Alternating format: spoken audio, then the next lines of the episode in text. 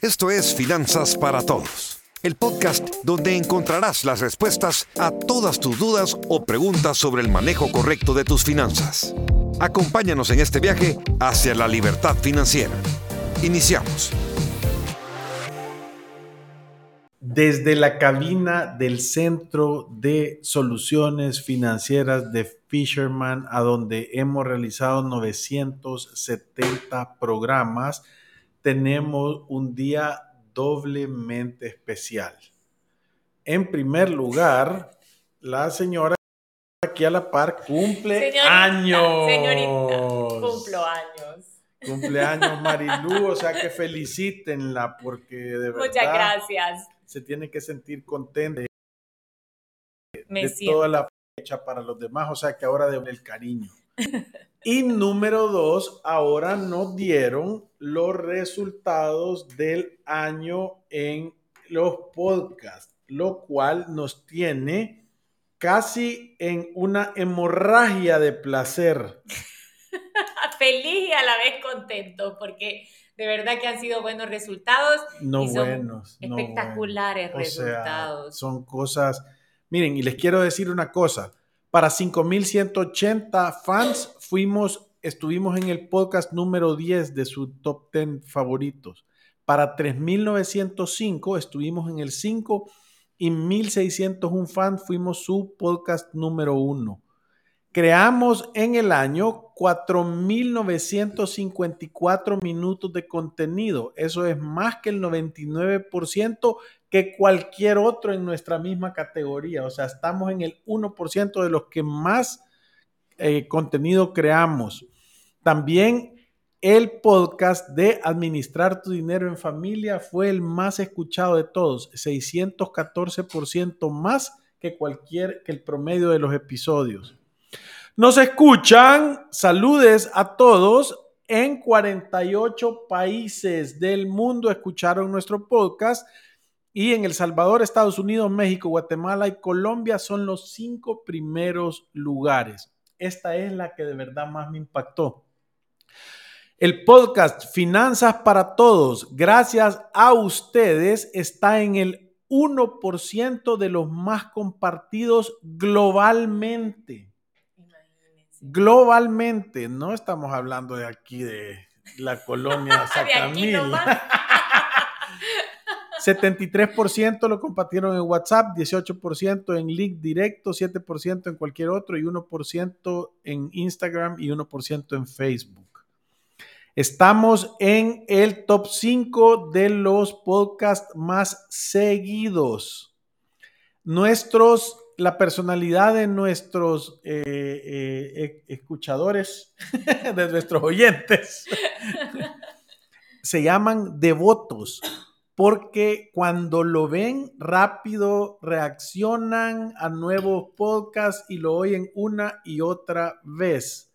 También el promedio de nota sobre 5 fue 4.9 en todos nuestros podcasts y crecimos 28% en seguidores en el año, 19% en oyentes, 8% en streams y 4% en horas. O sea que todas estas veces eh, que Marilú estaba diciendo, no sé qué onda aquí, creo que le ha venido súper bien en este día de su cumpleaños para que vea que si hay alguien allá afuera.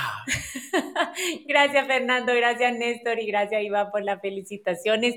Y gracias a todas las personas porque de verdad que nosotros vemos esos resultados en el podcast de Spotify y de verdad nos sentimos agradecidos con todas las personas que han apoyado este programa desde hace cuánto tiempo, Desde hace ¿saben? 970 y que días. nos mandan testimonios y que nos comparten sus preguntas y que nos escuchan o comparten el podcast con alguien más. De verdad no estaríamos aquí si no fuera por ustedes. Han sido una gasolina durante todo este tiempo que hemos estado haciendo el podcast. En esta época que estamos por empezar diciembre, de verdad que ya se me puso el corazón agradecido en el día de mi cumpleaños. Sí, es, es de verdad un- una buena coyuntura. Y también le queremos dar gracias a Memo Maldonado, que fue el que hace rato nos empujó a hacer esto, Sí. ¿verdad? Sin saber nada de, ahora creo que ya aceptamos felicitaciones en el Día del Locutor. Eh, eh, y, y, gracias a todos también aquellos que en alguna vez nos han criticado o nos han querido hacer como que estamos locos porque de verdad como yo soy algo burro, eso solo me empuja más a seguir. ¿Verdad? Entonces, también les queremos dar gracias eh, por, porque nos dan energía para, para, para probarles que sí se pueden hacer cosas espectaculares, que la gente tiene capacidad de cambiar y que verdaderamente tarde o temprano vamos a cambiar la economía del país educando una familia a la vez y si no del país, por lo menos la economía de su casa. Y gracias Omar por mis felicitaciones. Alfredo, ahora vamos a hablar de un tema para los emprendedores porque nos han estado pidiendo cómo pueden hacer un checklist para saber cuándo están listos para empezar, qué cosas deberían de cumplir para ser unos buenos emprendedores, de qué tienen que tener cuidado ¿Qué tienen que buscar al momento de pensar en una idea para poder emprender? Sí, y, yo te digo que hay una gran oportunidad aquí y de verdad en Fisherman hemos estado planificando, además de los seis eventos que vamos a hacer en el 2023, que los tenemos planificados, vamos a hacer un séptimo evento de la Semana del Emprendedor. Pero cuando les digo la Semana del Emprendedor, o sea, yo me estoy imaginando, no sé todavía, pero así, hotel, speakers de todos lados, gente que llegue, patrocinadores, como una mini diplomado de emprendedurismo. Qué chivo sería eso. sí, para que todas las... Si, les parece una buena idea, díganoslo, porque ahí agarramos un poco de paja. Sí. Ahora, creo que todas las personas, aquí creo que tenemos dos audiencias, personas que tienen el sueño de emprender y personas que ya se han lanzado con algún proyecto y están empezando y seguramente tienen un montón de dudas que son normales durante el proceso. Sí, yo, yo, yo también quiero decir que, que esto es importante para todo el mundo porque aún las personas que son empleadas, eh, creo que tarde o temprano, yo, yo se los digo, cuando, si tú sos empleado y has trabajado toda tu vida, y no tiene nada de malo, pero si has trabajado toda tu vida y tenés 40, 45, 50, 55 años, posiblemente tu posición pueda ser ocupada por alguien más joven que pueda necesitar menos dinero.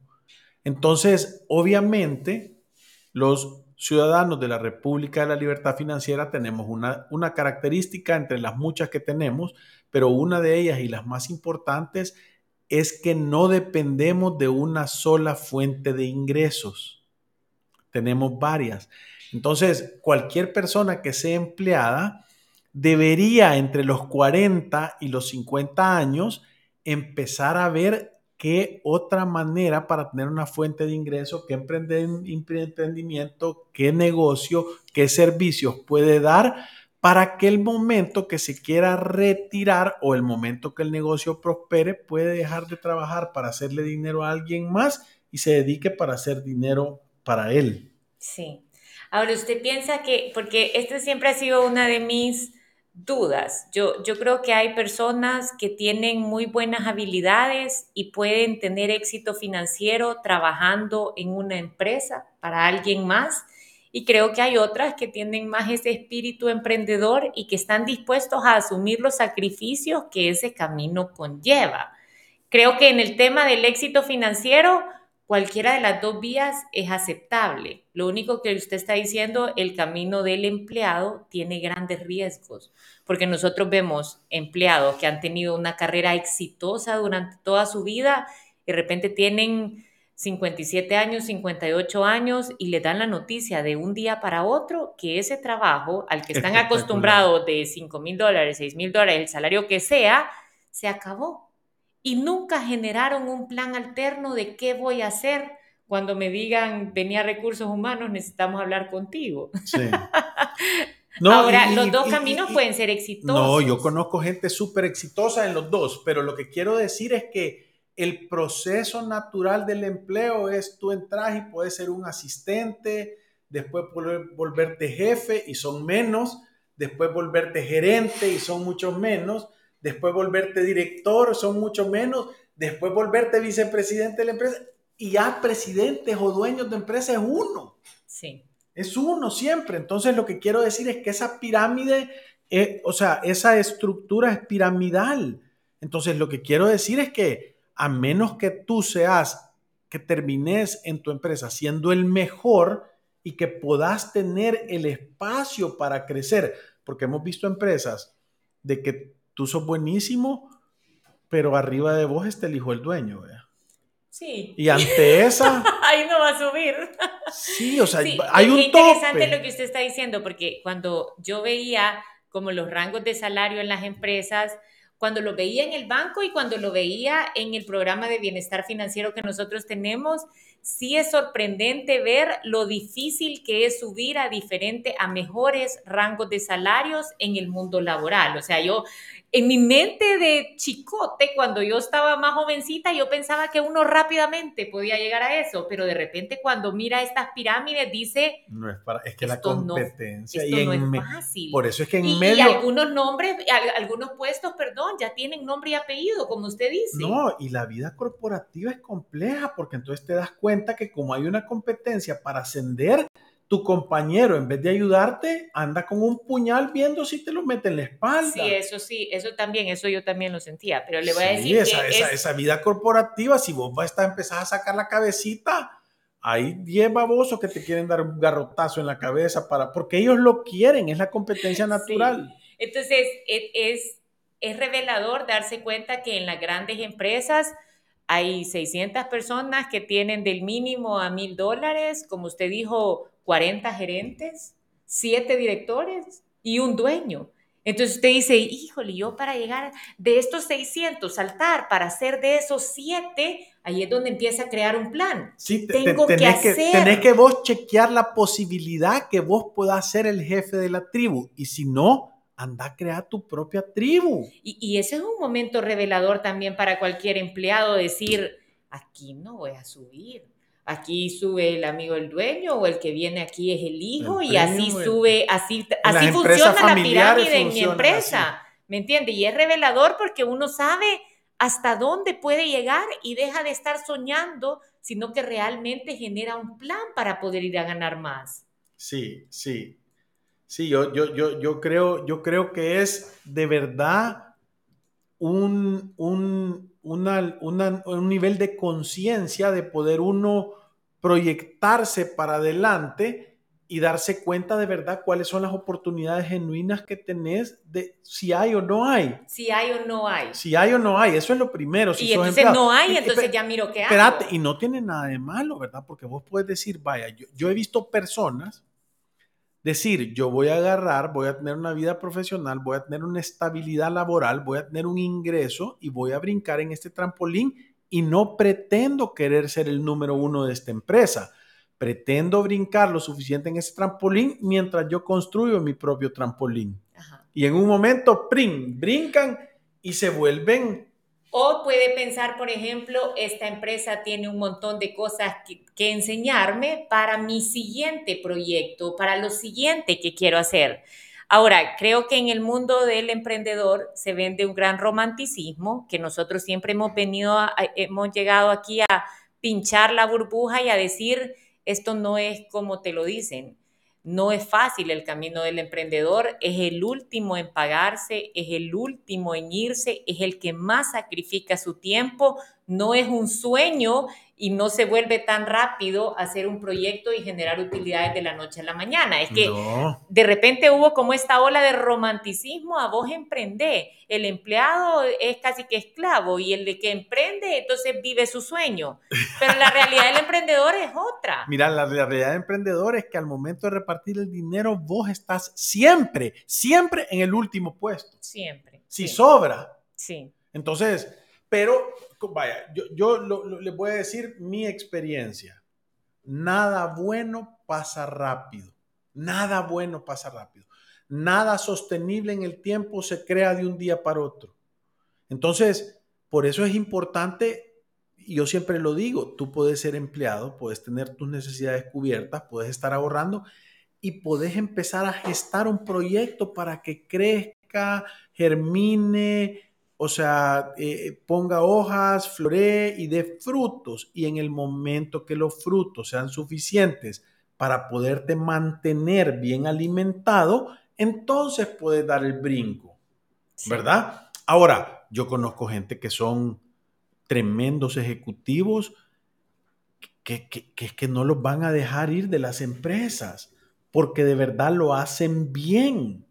Y no tiene absolutamente nada de malo. Lo que sí sucede, lo que sí sucede es que aquí son pocas las empresas que tienen un plan de carrera de así empecé, así terminé, así voy a retirar a mis ejecutivos, así lo voy a hacer. Son pocas y las que lo hacen bien son empresas muy exitosas. O sea que si ustedes están en una empresa donde no hay un plan de carrera, a donde las personas y los empleados, después de trabajar 15 o 20 años en su vida, no van a terminar llenando sus necesidades y saliendo en una posición económica mejor de la que entraron, estás mal, no vas a traer buen talento. No va a traer buen, tal buen talento, pero vaya, nada impide yo estar en una empresa que no tenga todas estas ventajas y aún así trabajar para yo tener éxito financiero. Al final el plan de retiro que cada uno genera es individual, no es responsabilidad de nadie, ni siquiera la AFP tiene la responsabilidad de mantenerlo. Ni el gobierno, ni nadie, nadie solo usted. Es correcto. Ahora, Quizás el punto número uno en el checklist del emprendedor, nosotros lo hemos dicho siempre, es tener claro el por qué. ¿Por qué voy a emprender? ¿Qué es lo que me motiva a dar este salto? ¿Lo estoy haciendo solo por dinero? ¿Lo estoy haciendo solo por romanticismo? Por estatus. Por estatus, porque se oye bonito. Como todo en la vida, las cosas que tienen éxito son los proyectos que tienen un propósito. Y esos propósitos normalmente, cuando, entre más noble es el propósito, más oportunidades de que vaya bien el, el proyecto hay. ¿Por qué? Porque cuando vos agarras los talentos que tú tenés para mejorar los servicios o la calidad de vida o dar productos más baratos con mejor calidad a terceros, en realidad es difícil que te vaya mal porque el propósito es mejorar la calidad de vida de las personas, de ahorrarles dinero o de solventar un problema.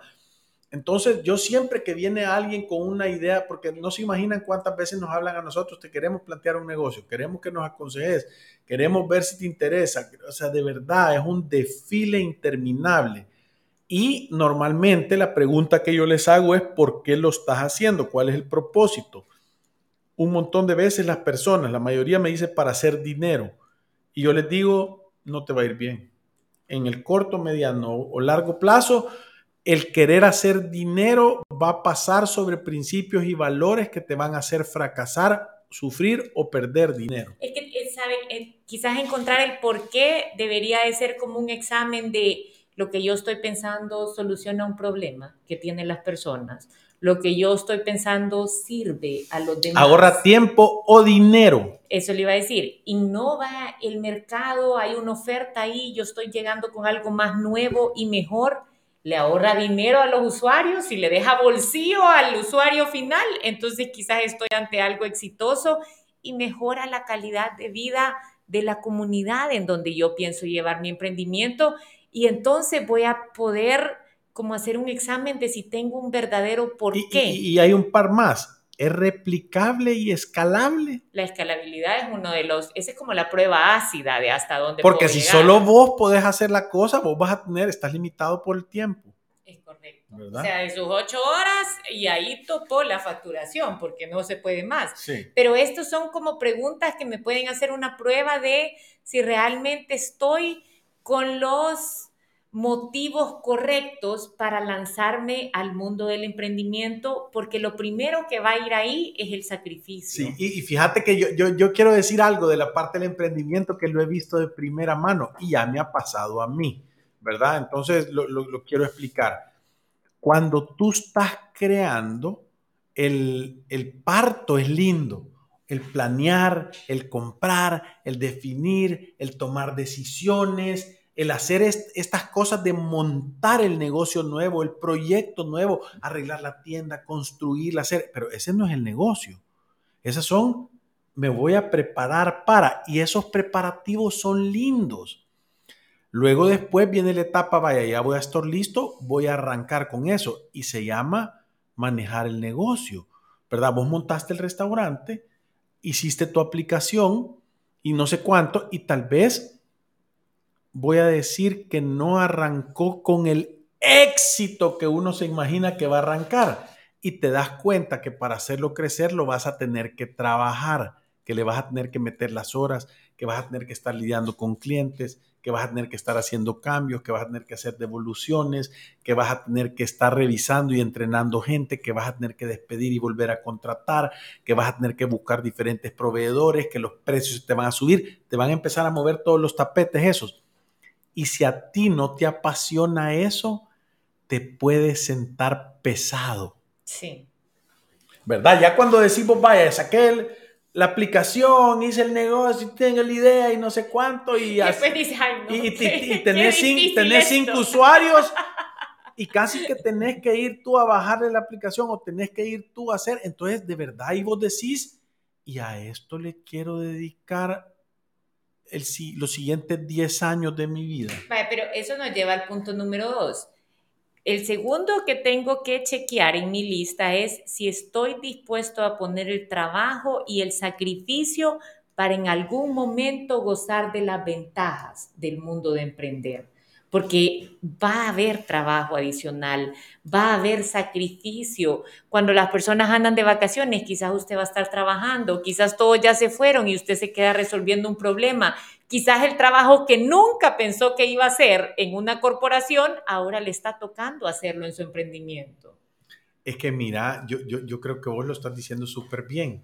O sea, de verdad lo tengo en la balanza y digo yo, y yo me pongo a pensar, y, yo, he hecho este análisis algunas veces en mi vida en varias situaciones. Si yo volteo el día, un día antes de que me muera y volteo a ver para atrás y digo, si pudiera volver a retroceder, me gastaría los días de la misma manera, sí o no. A eso le dedicar el tiempo, sí o no. E, ese sirve para la parte profesional. ¿Y la respuesta es? No, yo, yo, bueno, yo creo que ustedes, yo creo que ustedes no pueden decir que aquí no tenemos pasión si nosotros, yo te digo, yo no soy constante en muchas cosas, eh, pero, pero esto de verdad me apasiona, es una, yo, yo puedo hacer esto hasta gratis, o sea, me encanta de verdad no he hecho nada mejor en mi vida que tener la oportunidad de cambiarle la vida a otras personas para bien. Sí, es que es gratis. Sí. Ahora le voy a decir la tercera cosa Algunas que, tiene veces. Que, que tiene que ir a pensar. Lo, lo otro que necesita es tengo un plan financiero que es aterrizado para lo que estoy haciendo, porque miren, ir a pedir que dinero, venir a Fisherman. Sí, ir a pedir dinero para gastárselo en una idea de un emprendimiento es fácil. Obvio, qué fácil. Y el dinero de alguien más, más fácil todavía gastarse. Ahora el suyo, eso es difícil. Por eso es que nosotros decimos, tú vas a empezar un negocio nuevo, hacelo con tus propios recursos. Es que miren, Consejo número 723 del emprendedor. No tener recursos es una tremenda bendición y una tremenda vitamina para la creatividad. Tener dinero lo hace Aragán, le mata la creatividad, cree que todo lo puede resolver, le pierde el, valor al dinero. Y yo se lo digo a la gente que hace negocios, es, vas a meterle 100 pesos, perdón, mil pesos o cinco mil pesos al negocio, pensa cuándo se los vas a sacar, porque hasta que se los saques de regreso, vas a empezar a verdaderamente ganar. Sí, sí. Ahora, le voy a decir la otra cosa que yo siempre les digo al momento de que uno hace un plan financiero y tiene su plan de mercadeo y sabe cómo va a echar a andar el negocio, ya sabe de dónde cuenta el capital, tiene una proyección de venta, ya sabe cómo va a ir. Usted tiene que hacer un análisis de cuáles son sus fortalezas y sus debilidades cuando está pensando en el negocio, no cuando el negocio está quebrando. Yo se lo digo todo el tiempo, o sea, aquí vienen ya con el rancho prendido en, llamas, a decir, ¿y por qué no hacemos un FODA? Eso, eso era antes. Ahorita eso ya no sirve. Ahora, yo emprendedor tengo que conocer cuáles son mis fortalezas, cuáles son mis debilidades, qué oportunidades veo allá afuera, ¿me entiende? Para para de verdad actuar en base a un plan. Y, yo, yo, lo voy a poner con un ejemplo de nosotros. Nosotros somos muchas veces impulsivos y nos encanta hacer cosas que nos emocionan y, y aterrizamos. Lo que sí hemos aprendido es hacer las cosas del tamaño correcto. Hicimos un negocio chiquitillo y ahí nos equivocamos bastante, pero gracias a Dios no nos mató. Después hicimos uno el doble, a donde nos equivocamos menos. Ahora estamos haciendo uno que es un montón de veces, pero el tiempo de planificación del primero al tercero ha crecido en 500%. O sea, hoy hemos tenemos un año de estar planificando antes de hacerlo, pues. Sí. De ver todos los ángulos, de ver todos los detalles, de ver todos los riesgos, de ver todas esas cosas. Porque, porque normalmente en la emoción tomamos un montón de atajos y es importante entender que uno cuando está empezando, vaya, voy a decir otra cosa para, para, para aterrizar en este punto. O sea, tú tenés que hacer un negocio nuevo y porque hay un gran riesgo y tomarlo cuando estás en una posición financiera fuerte. No es cuando estás quebrado, ya no tengo empleo, se me han acabado todos, entonces ahora voy a emprender. ¿Por qué no ponemos un restaurante? O sea, o sea, es que, es que entendés en la, o sea, las, y no es que no pueda salir adelante, solo las posibilidades están en contra. Sí, porque es que ya va desesperado, porque el dinero tiene que llegar, porque está motivado a emprender para resolver una necesidad. Sí, al principio cuando tú no conoces el negocio van a haber un montón de errores porque no conoces. Entonces, obviamente, si tú estás apretado, lo que estás planeando es que no van a haber errores, porque no hay margen a equivocarte. Y hay equivocaciones cuando uno empieza. En todos los negocios nuevos hay equivocaciones, la gente le salen cosas que no sabía, toma decisiones que están equivocadas, o sea, mil cosas. Sí, y le voy a decir la última que tenemos que pensar al momento de emprender. Tenemos que reconocer que la duda y el miedo a lo desconocido y a las amenazas que vemos, porque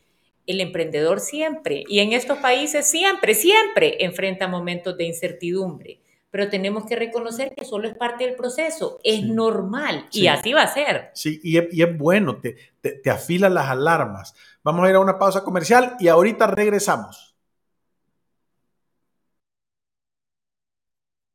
Si te perdiste de nuestros programas anteriores o deseas volver a escucharlos, encuéntranos en iTunes o en Spotify como Finanzas para Todos. Continuamos. Y confía, es nuestro mundo digital, donde puedes realizar tus trámites y consultas de forma virtual Conéctate con nosotros desde cualquier lugar a través de Confía Virtual, correo electrónico, videollamada o envíanos un mensaje por WhatsApp o Facebook Messenger y nuestra asistente virtual Tessa te atenderá. Escoge la opción que más te convenga y haz tus gestiones con la confianza y seguridad de siempre. Confía, cada vez más cerca y a tu alcance. Si te perdiste de nuestros programas anteriores o deseas volver a escucharlos, encuéntranos en iTunes o en Spotify como Finanzas para Todos. Continuamos. Qué felicitada está Marilú. De verdad que sí. Mil gracias. Ahí estoy leyendo todos sus mensajitos. De verdad que los recibo con un gran amor. Me pongo contenta de todas las personas uno que nos escuchan y dos que me felicitan. Alejandro nos dice, yo estoy convencido que hay que emprender. Soy empleado, pero si solo trabajara no pudiera mantener mi casa o estuviéramos muy apretados. Por eso hago mis ventas y estoy dispuesto a aprender en el tiempo para dar un producto con buena calidad y un precio competitivo. Es, ese es, ese es un producto con buena calidad y con precio competitivo. ¿Le estás ahorrando dinero o tiempo o le estás mejorando un servicio? Esa es una buena pregunta. Mire, Fernando dice, les cuento, mi pareja y yo compramos una franquicia el año pasado. Nos equivocamos en muchas cosas, lugar, etc. Y en un año no ganamos nada, al contrario, nos tocó sacar más. Nos quedan tres años de franquicia, no sabemos si volver a abrir otro lugar, vender la franquicia o qué hacer. Yo, creo que tenés que hacer un análisis para ver la proyección, porque entendés que, vaya, todo ese dinero que sacaste es un precio de una enseñanza. La gran pregunta es, ¿esa enseñanza la podés capitalizar y hacerla que funcione a tu favor? Si tú, porque vaya, puede ser que una de las cosas que, neces que te hayas equivocado es, voy decir el lugar, hay oportunidad de cambiar el lugar y cuánto cuesta, sí o no. O necesita tener a uno de los dueños pendiente todo el tiempo y tal vez no estaban porque es una franquicia. Ya lo he visto también yo. He visto, sí, te vendo la franquicia y hay franquicias de una calidad y hay franquicias de otra calidad. Yo tengo una pregunta con eso, porque lo acabo de ver hace quizás como un año y dije, ¿por qué estas personas compraron esta franquicia? O sea, me puedo pensar, yo no tengo experiencia con el tema de franquicias, nunca he, comprado ni, ni he tenido cercano a alguien comprando una, pero le voy a decir lo que me surgió al ver el caso. Me metí a ver la franquicia que habían comprado y me doy cuenta que es una marca que tiene como mil seguidores y que también estaba relativamente nueva. Entonces yo pensé, ¿y Su emprendimiento era hacer franquicias. Entonces pensé, pero en el momento no lo dije porque no era alguien que me estaba pidiendo asesoría, solo me estaba contando lo que le había pasado. Y entonces pensé, ¿cuál fue el motivo para ir a comprar una franquicia? que no era reconocida o exitosa o probada en el mercado. Es correcto.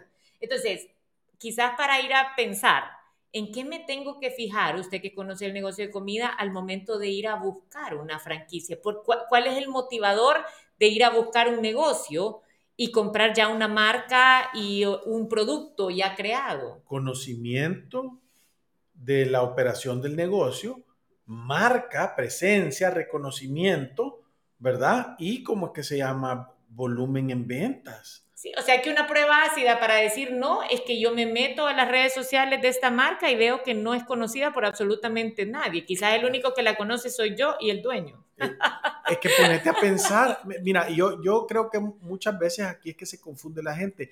Yo no se imaginan cuántas veces he encontrado yo personas que le han dicho, no, es que vos lo que deberías hacer es crecer a través de una franquicia o sea, los negocios tienen que tener ciertas características para que tengan una genuina oportunidad de crecer a través de franquicias. No, es, no es como, ay, sí, entonces pongamos franquicias. O, mira, es que mi negocio a mí me va bien y me están pidiendo franquicias. Sí, no es fácil. No, no, no, no.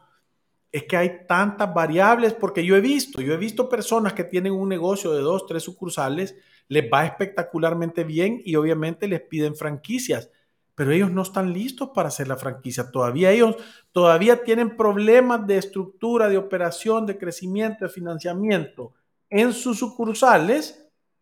Para dar ese salto. o sea, para irle a poner el, los mismos problemas a otros. Ahora, regresando a la pregunta de Fernando, si yo ya estoy con este problema, porque estas son decisiones del pasado, ¿Qué tengo que hacer o qué variables tengo que ver para tomar la decisión si seguir o cerrar? Eso es lo que yo te digo, los costos que tú has puesto, o sea, las lecciones que has aprendido en este camino que llevas, las podés capitalizar para darle vuelta al resultado de tus negocios y eso, eso, vaya, no es una respuesta que vos la decís de emoción. Ahí tenés que ver estados financieros, porcentajes de crecimiento, control de costos y dependiendo de, la cosa, vea, calidad del servicio, hay un montón de cosas que son, o sea, que son objetivas de evaluar para de verdad darte cuenta si vale la pena o no. Porque voy a poner una variable. Y dejar el romanticismo a un lado. ¿Cuánta gente nosotros le decimos para el sangramiento ya? Porque es mejor pararlo ya que seguir perdiendo dinero. Es correcto. Entonces, yo creo que hay un montón de veces y, te voy a decir que puede ser que simple y sencillamente la variable sea tiempo que le dedicas. Entonces, tal vez hay alguien que sí le va a dedicar el tiempo, que a eso se dedica y eso quiere hacer, entonces hay oportunidad de que crezca. Entonces, venderlo no es una mala opción. Berenice me manda feliz cumpleaños. Gracias, Berenice. Frank dice, saludos, ¿en qué etapa de los pasos Fisherman iría el de emprender un negocio? En el sexto, en la inversión, en, de verdad voy a mejorar mis ingresos. Sexto paso, recordate que las inversiones no solo son eh, depósitos o participaciones en cooperativas o, ese tipo de cosas, sino que eh, también puede ser montar un negocio, esa es una inversión de, con que tiene, conlleva algún tipo de riesgo. Mar también me manda felicidades, Marilu, que Dios te bendiga hoy y siempre. Gracias, Mar.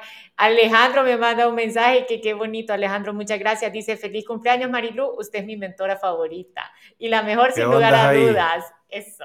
Me contagia con su risa y me motiva cada vez que le escucho. Gracias a Dios por su vida, que tenga un excelente día y que la consientan mucho. Solo porque es el cumpleaños de ella no voy a hacer la protesta. Alejandro, qué bonito mensaje, de verdad que muchas gracias. Súper bueno. Y Fernando dice, creo que ese fue uno de los grandes primeros problemas. Nos, ya, nos dejamos llevar por el dueño y nos aprobó un local para su marca demasiado grande. Es correcto. Es que, es que, es que entendés que uno tiene, mira, por eso es que es, lo voy a decir como lo hemos dicho miles de veces, los proyectos con muchos consejeros tienen éxito.